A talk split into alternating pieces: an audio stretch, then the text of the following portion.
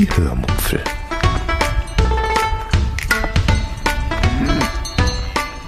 Aus dem Tagebuch einer Allgäuerin.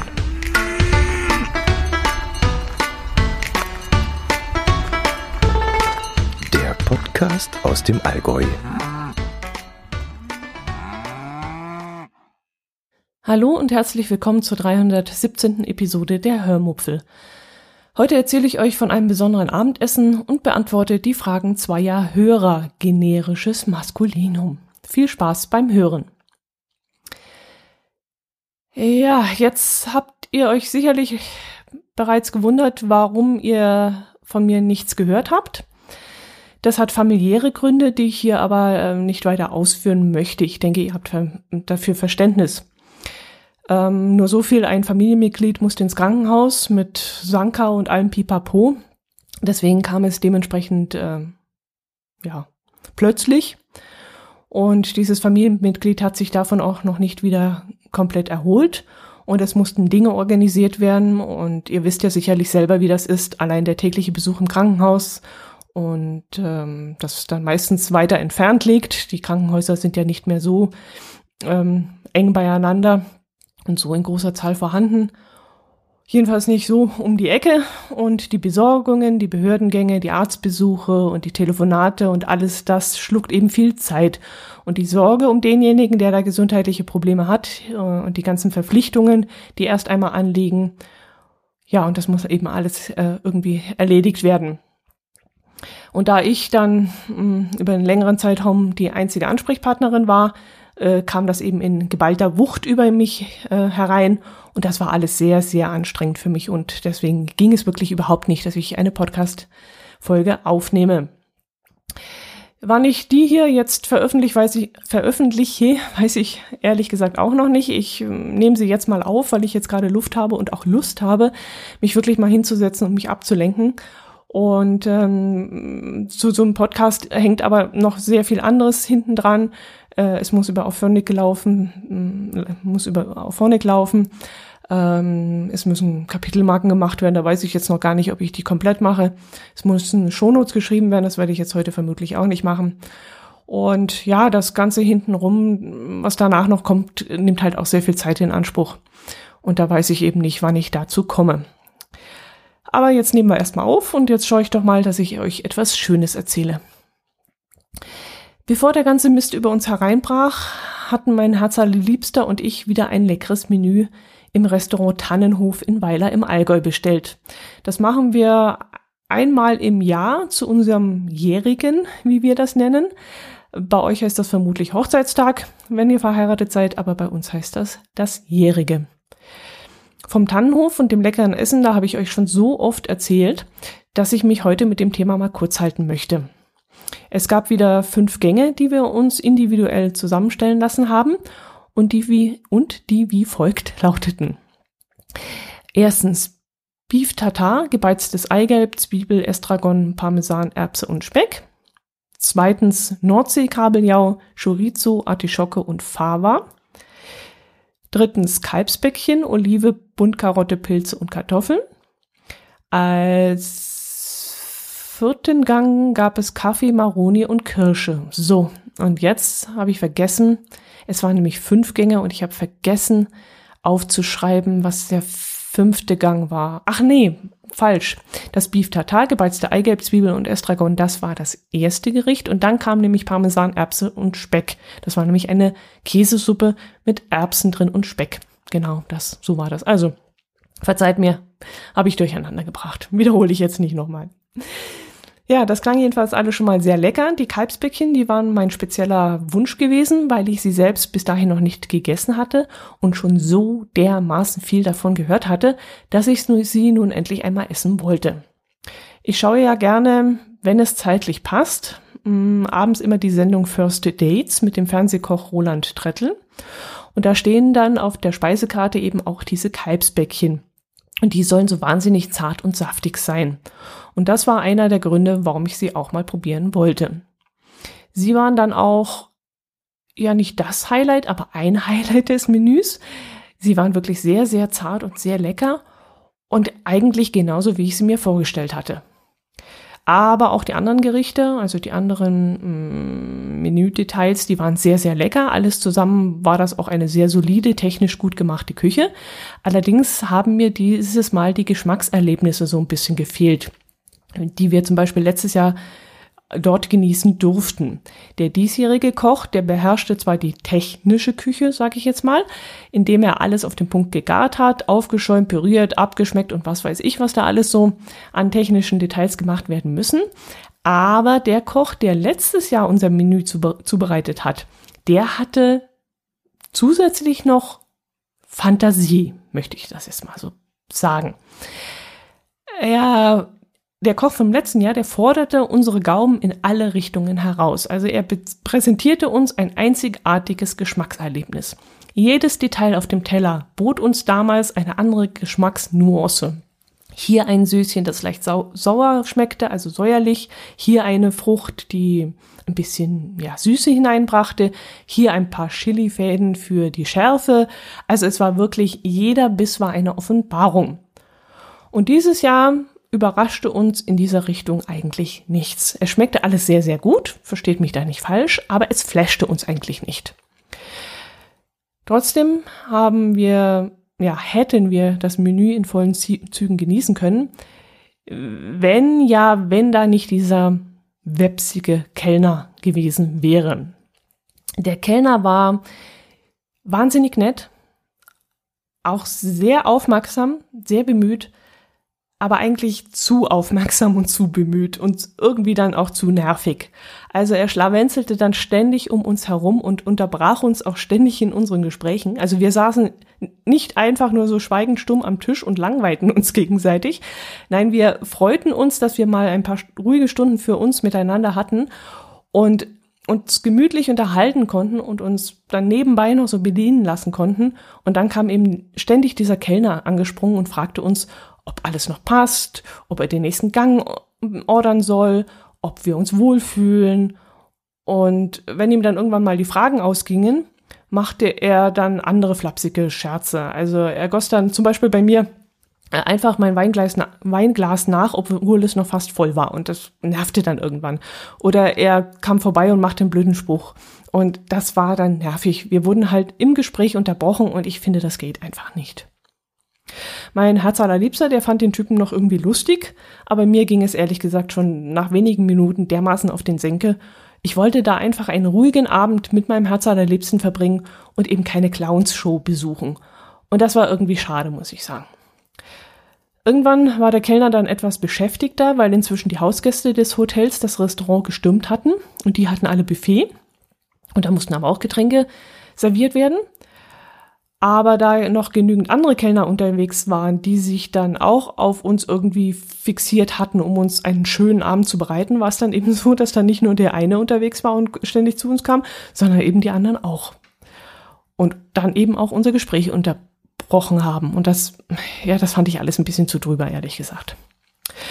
Gut, wir verbrachten trotzdem wieder vier, ja genau, vier sehr schöne Stunden in diesem Restaurant und genossen dann auch unser fünfgängiges, wirklich gut gemachtes, leckeres Menü und die gemeinsame Zeit.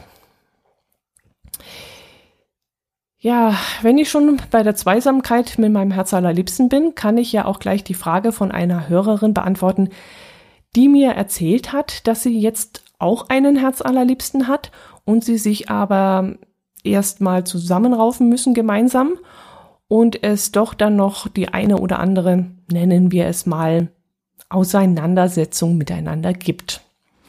Und daraus entstand die, dann die Frage an mich, über Telegram war das, glaube ich, ob ich mich auch viel mit meinem Herzliebsten streite und ob er dann immer nachgibt. Ich nenne jetzt nicht den Namen der Hörerin, weil ich nicht weiß, ob sie das möchte. Hm, gut, aber als Antwort, ja, jetzt muss ich mir das erstmal überlegen. Also ich glaube, wir streiten uns nicht oft, würde ich jetzt mal sagen. Man kann es zwar selbst immer nicht unbedingt einschätzen, aber ich denke, wir streiten wirklich nicht oft. Aber ich glaube, dass es bei uns so zwei Arten von Streit gibt, also entweder die harmlosen oder die echt fiesen.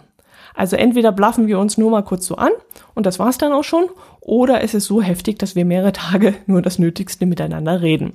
Ein Mittelweg, also einen mittleren Zustand, gibt es bei uns, glaube ich, gar nicht. Ich habe vor kurzem irgendwo gehört, dass ein Pärchen niemals im Streit abends schlafen geht, sondern alle Unstimmigkeiten vor dem Schlafengehen ausmerzt. Hm, ich glaube, das war ein Zeitungsbericht von einem Ehepaar, das schon 60, 70 Jahre miteinander verheiratet war. Ich muss sagen, das finde ich richtig toll. Aber das kann ich nicht. Wenn es bei mir mal Unstimmigkeiten gibt, dann sind sie entweder für mich so dermaßen unwichtig, dass ich sie gleich wieder vom Tisch fege, oder sie sind so gravierend, dass ich wirklich sehr, sehr lange darauf herumkaue. Und einen Mittelweg gibt es da nicht. Also wie gesagt, entweder fetzen wir uns nur ganz kurz, ich gehe dann aus dem Zimmer, erledige irgendwas Belangloses und wenn ich dann zurückkomme, ist alles wieder gut. Oder es ist so heftig, dass ich mich gedanklich schon mit, ja, mit Auszugsplänen befasse. Also wirklich extrem. Ich werde euch jetzt kein Beispiel nennen, wann und weswegen wir uns da streiten. Das ist, denke ich mal, zu privat. Aber naja, ich glaube, es ist auch vom jeweiligen Charakter so ein bisschen abhängig. Jetzt weil die Hörerin da drauf angespielt hat, dass es bei ihnen so ist, was einen so zur Weißglut bringt und wie man mit diesem Problem dann umgeht. Also ja, grundsätzlich ist es aber so, dass ich, dass ich zum Beispiel ein Mensch bin, bei dem man nie weiß, wie ich eine Situation aufnehme. Also ein Problem, das heute ein Problem ist und bei dem ich heute an die Decke gehe, kann mich beim nächsten Mal völlig kalt lassen. Und das kann dann für meinen Gegenüber schwer nachvollziehbar sein, weil er dann eben nicht versteht, warum ich mich heute über etwas tierisch aufrege, beim nächsten Mal aber gar nicht reagiere und völlig entspannt bin, weil es mir völlig wurscht ist. Aber das ist einfach von meiner Tagesverfassung abhängig. Und das geht mal, denke ich, euch sicherlich auch so. Ähm, heute regt ihr euch vielleicht über die langsame Frau vor euch an der Kasse auf und ein anderes Mal nehmt ihr es sportlich und schaut der Dame gelangweilt beim Einpacken ihrer Einkäufe zu. Und so geht es mir dann nämlich auch. Heute, heute ärgere ich mich über meinen Herz allerliebsten oder über meinen Kollegen oder über einen Freund, einen Bekannten, weil er etwas tut, was mich echt auf die Palme bringt. Und morgen winke ich dann innerlich ab, drehe mich um und gehe meiner eigenen Beschäftigung weiter nach, weil mir die Zeit einfach zu schade ist und mir die Sache nicht so wichtig ist, als dass ich da mich drüber aufregen möchte. Die Hörerin fragte, ob mein Herz allerliebster dann derjenige ist, der immer nachgibt jetzt schwierig zu sehen. Also ich glaube, wir sprechen da auch dem, entsprechen auch dem typischen Frau-Mann-Klischee. Also die Frau, die will ja immer alles grundsätzlich ausdiskutieren. Und das Problem bis auf den letzten Tropfen auswringen. Und der Mann sitzt dann meistens da und kriegt den Mund nicht auf. Also Männer wollen nicht lange diskutieren. Die meisten jedenfalls. Also die, die ich kenne weshalb es dann immer so den Anschein macht, sie würden dann nachgeben, was dann aber in dem Moment nicht eigentlich der Fall ist, sondern sie sagen dann einfach in dem Moment nichts. Und ich glaube, sie brauchen dann auch kurze, prägnante Ansagen. Davon bin ich wirklich überzeugt. Also am besten direkt sagen, du, das passt mir jetzt gerade nicht oder das gefällt mir gar nicht oder das geht mir jetzt gerade tierisch auf den Senkel. Und wenn dann Frauen es schaffen, kurze, knappe, präzise und klare Aufträge zu erteilen und Ansagen zu machen, dann klappt es auch. Also zum Beispiel ein, wir müssen heute noch den Mülleimer rausbringen, morgen kommt die Müllabfuhr. Das funktioniert zum Beispiel nicht. Aber bring den Mülleimer raus, bitte. Das klappt hingegen. Oder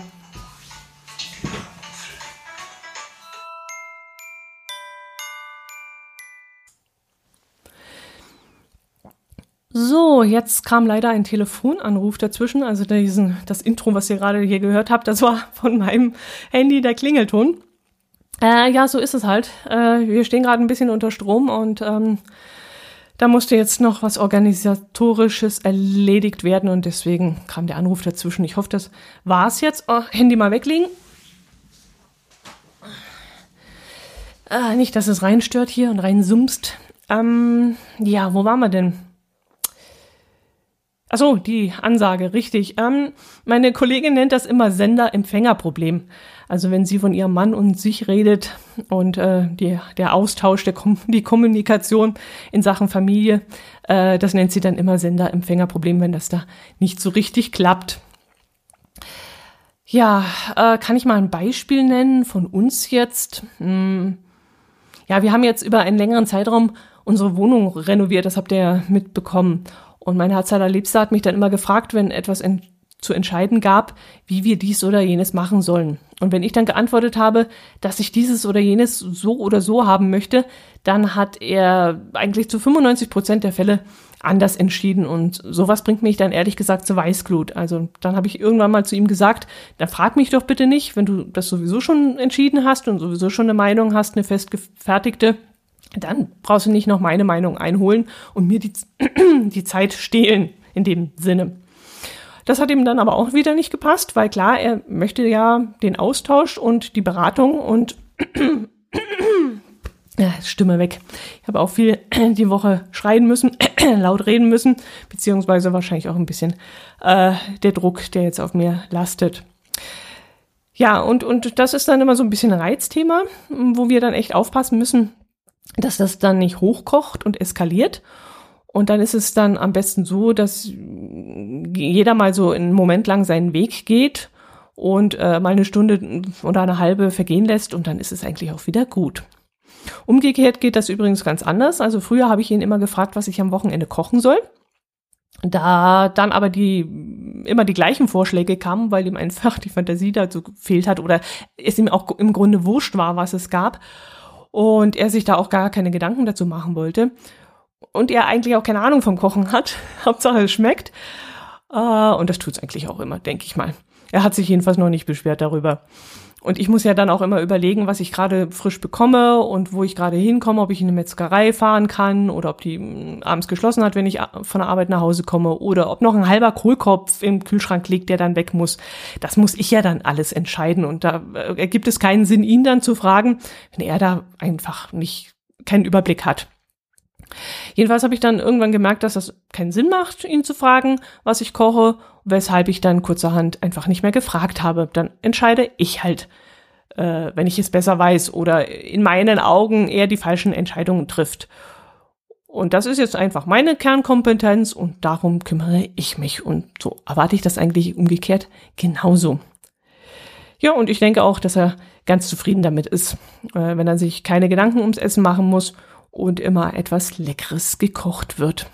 Und wenn er dann sieht, dass ich dann jetzt so viel Freude am Kochen habe in meiner neuen Küche, dann ist die Welt sowieso in Ordnung bei beiden Seiten.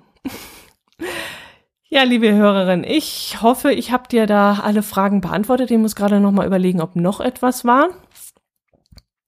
Ja, einen Tipp kann ich dir da eigentlich nicht geben. Das kommt immer individuell auf jeden drauf an. Aber ich denke mal, so pauschal gesagt, wenn man beide so mal kurz innehält und mh, mm, einen Schritt zurücktritt und überlegt, ob dieser Streit jetzt eigentlich einen weiterbringt, sinnvoll ist für die Beziehung oder für das weitere Zusammenleben, ähm, dann äh, ist es schon mal ganz gut. Und wenn du dich dann auch noch so kurz und knackig und klar mit deinen Anliegen auseinandersetzt und das auch so klar formulierst, kurze, knackige Sätze, dann denke ich mal, haut das auch bei euch hin. ja, ähm, der Tokyo Nerd, der hat äh, übrigens auch einen Kommentar geschrieben, in dem er meinte, dass ich die Geschichte mit Thailand unbedingt noch erzählen soll. Ich habe erstmal gar nicht gewusst, was er da meint und musste dann noch nachfragen.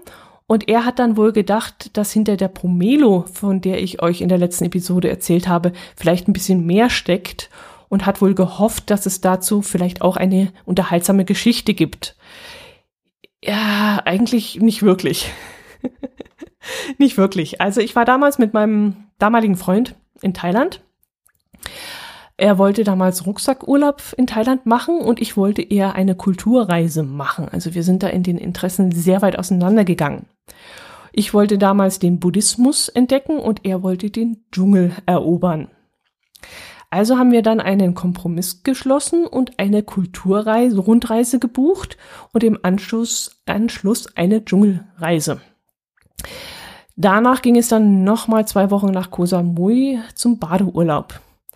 Zuerst hatten wir, glaube ich, die Kulturreise, wenn ich mich richtig erinnere erst ein paar Tage Aufenthalt in Bangkok, wo wir uns auf eigene Faust rumgetrieben haben, dann mit einer Reisegruppe eine Woche zu den kulturellen Highlights Thailands. Das waren dann so schwimmende Märkte, Ayutthaya, der Wat Po Tempel, äh, mehr fällt mir jetzt gerade nicht ein. Und im Anschluss haben wir dann noch diese Abenteuertour gemacht, die ich ehrlich gesagt erfolgreich verdrängt habe. Nein, im Ernst, ich kann mich daran so gut wie gar nicht mehr erinnern und ich weiß nur noch, dass wir ähm, ein paar Nächte, ich weiß gar nicht, zwei, drei Nächte in einem Baumhaus übernachten mussten. Äh, also ich musste, musste übernachten. Und mir hat es damals furchtbar gegraust vor dieser Unterkunft. Wir hatten die erste Hütte an einem Fluss, vielleicht so in vier Meter Höhe über dem Boden. Und unsere Toilette war so ein Plumpsklo mit einem Loch im Boden. Und das Zeug fiel dann einfach nur so durch den Boden durch und ab unten in den Fluss. Und das Wasser das wir zum Waschen brauchten. Das bekamen wir dann auch aus diesem Fluss. Und ich weiß noch, dass ich damals wahnsinnig froh war, dass wir die erste Hütte am Fluss waren. Und alle anderen aus unserer Reisegruppe flussabwärts nach uns übernachten mussten. Entschuldigung. Aber gut, dass es mich ein bisschen aufmuntert, die Geschichte. Ja, als wir dann die Hütte bezogen, bat ich dann meinen damaligen Freund, doch bitte alles abzuschecken und zu schauen, ob irgendwo irgendwelche Spinnen oder so ein Krabbeltier rumläuft. Und er hat es dann gemacht und er hat dann gemeint, es sei alles in Ordnung.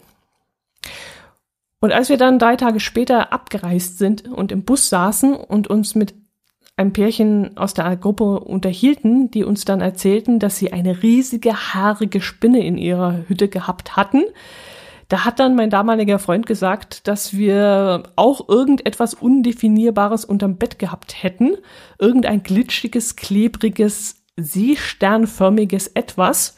Und dieses Etwas hätte sich langsam unter dem Bett vorwärts bewegt. Und er sei froh gewesen, dass wir jetzt rechtzeitig abgereist seien, weil er nämlich äh, die Befürchtung gehabt hat, dass dieses Etwas so langsam unterm Bett hervorkommt und ich es dann sehen würde. Ja, so war er. Man konnte ihm absolut vertrauen und äh, sich äh, vertrauensvoll in seine Arme begeben. er meinte es ja nur gut mit mir. Oh je, oh je. Beim angrenzenden, äh, anschließenden Badeurlaub auf Koh Samui, da lagen wir dann auch mal zusammen am Strand und ich schlief dann auf der Strandliege ein. Und irgendwann erwachte ich dann von einem Lufthauch und von einem Schnauben und als ich dann äh, die Augen öffnete, da stand da neben mir so ein Elefantenbaby. Das ähm, lebte im Hotel so als Attraktion. Und der junge Elefantenhüter, der führte den Elefanten dann immer am Strand, Strand entlang zum Spazieren. Und das Tier hatte mich dann entdeckt und wollte mich beschnüffeln. Und ja, das hat's dann auch gemacht und ich hatte aber geschlafen und bin dann aufgewacht und ich musste dann sehr lachen aufgrund dieser Situation. Ich fand das dann recht lustig. Gerade eben hatte ich noch geschlafen und plötzlich hing da so ein kleiner Elefantenrüssel bei mir im Gesicht. äh, ja, als ich mich dann von dieser Überraschung erholt hatte, äh, suchte ich dann nach meinem Freund. Der war nämlich plötzlich nicht mehr da. Ich war da allein, alleine am Strand gelegen. Und irgendwann kam er dann wieder und ich fragte ihn dann, wo er denn gewesen sei. Und er hat mich dann, mir dann erzählt, dass er zwei Stunden alleine mit äh, ja zum zum äh, ins Dorf gegangen war, um sich dort ein paar Kekse und etwas zu trinken zu holen. Und ich, ich war dann da gelegen mit meinem Rucksack, dem Geld und den Pässen oder meinem Pass und der Kreditkarte und war da am Hotelstrand alleine eingeschlafen und er hatte mich einfach so liegen lassen. Und er hatte mir auch nichts aus dem Dorf mitgebracht. Und ja, jetzt wisst ihr, warum es mein Ex-Freund geworden ist.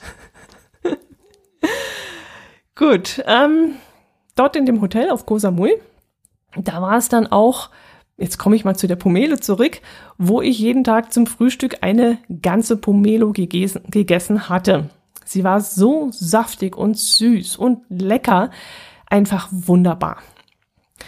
Also ich habe niemals wieder etwas so leckeres gegessen wie diese Frucht. Und es gab dann auch noch Bananen, die waren kleiner als die bei uns hier in Deutschland. Ich weiß jetzt nicht mehr, ob die noch grün waren oder nee, ich glaube, die waren schon gelb, richtig? Also es waren nicht so kleine grüne Tomaten, äh, Tomaten sage ich, ähm, Bananen, sondern schon gelbe. Aber die waren nur so halb so groß wie die bei uns. Und die schmeckten so fantastisch nach Banane. Also wirklich kein Vergleich zu dem, was wir hier in Deutschland essen. Auf Koh Samui waren wir auch beim Thai-Box-Turnier. Da fuhren immer solche Pickups durch die Straßen und ein Typ auf der Pritsche rief dann immer Tonight, Superfight, Thai Boxing. Und das hörte man schon von Weitem immer, immer wieder Tonight, Superfight, Thai Boxing. Und weil wir das so oft gehört haben, dachten wir, da schauen wir dann auch einmal vorbei, das schauen wir uns an. Und daher passierte nämlich dann folgende Geschichte, die mir gerade eingefallen ist. Auf der ähm, ersten Rundreise, diese Kulturrundreise, die äh, ich mir gewünscht hatte, hatten wir ein Pärchen kennengelernt, bei dem der Mann Flugangst hatte. Und wir haben dann natürlich gefragt, wie er es geschafft hatte, den Flug nach Thailand zu absolvieren. Der hat ja dann irgendwas um die 18 Stunden gedauert. Ich glaube, 9 und 9 oder 8 und 10 oder irgend sowas, wenn ich mich richtig erinnere. Zwischenstopp war damals, glaube ich, Abu Dhabi. Kann das sein? Ich weiß es nicht mehr. Jedenfalls hat der Mann den Flug nur dadurch überstanden, weil seine Frau ihn sediert hatte. Sie hatte ihm also so viel Beruhigungsmittel verabreicht, dass er fast den ganzen Flug geschlafen hatte. Und da war es auch sehr praktisch, dass die Frau Krankenschwester war und sich da auskannte. Und wir haben uns dann so über diese Geschichte amüsiert, dass wir ihn dann während der Rundreise ständig damit aufgezogen haben. Wir wussten nämlich, dass das Pärchen auch noch nach Koh Samui wollte und wir zogen ihn jetzt damit auf, dass dort nur kleine Propellermaschinen hinfliegen würden. Das war, als wir das erzählten, eigentlich nur so als Witz gedacht. Wir wussten ehrlich gesagt nicht, ob das überhaupt so ist. Aber um ihn zu ärgern, haben wir das Ganze dramatisiert und aus dem Flugzeug, aus dem tollen Flugzeug, eine Propellermaschine äh, gemacht. Ja, und dann trennten uns irgendwann äh, die Wege. Also die eine Gruppe machte noch eine, eine andere Rundreise und wir machten ja noch die Dschungeltour. Und dann kamen wir zum Flughafen äh, in Phuket zum Schluss. Und dort wollten wir dann äh, nach Koh Samui fliegen. Und als wir dann aufs Rollfeld liefen, ja, ihr ahnt es schon, stand da tatsächlich eine Propellermaschine. Und wir guckten uns dann an und schwankten dann ehrlich gesagt zwischen Mitleid und einem Lachflash, denn wir stellten uns in dem Moment so vor, wie der Mann dann auch auf den Flughafen gekommen war und eben auch diese Propellermaschine entdeckt hatte. Gut, und jetzt machen wir einen ganzen Sprung wir sind ja dann an diesem Thai-Boxing gewesen. Und plötzlich sahen wir dann über diese Manege hinweg, wo oben dieses äh, Viereck ist, diese, wie heißt denn das beim Boxen? Weiß ich jetzt nicht, wie das heißt.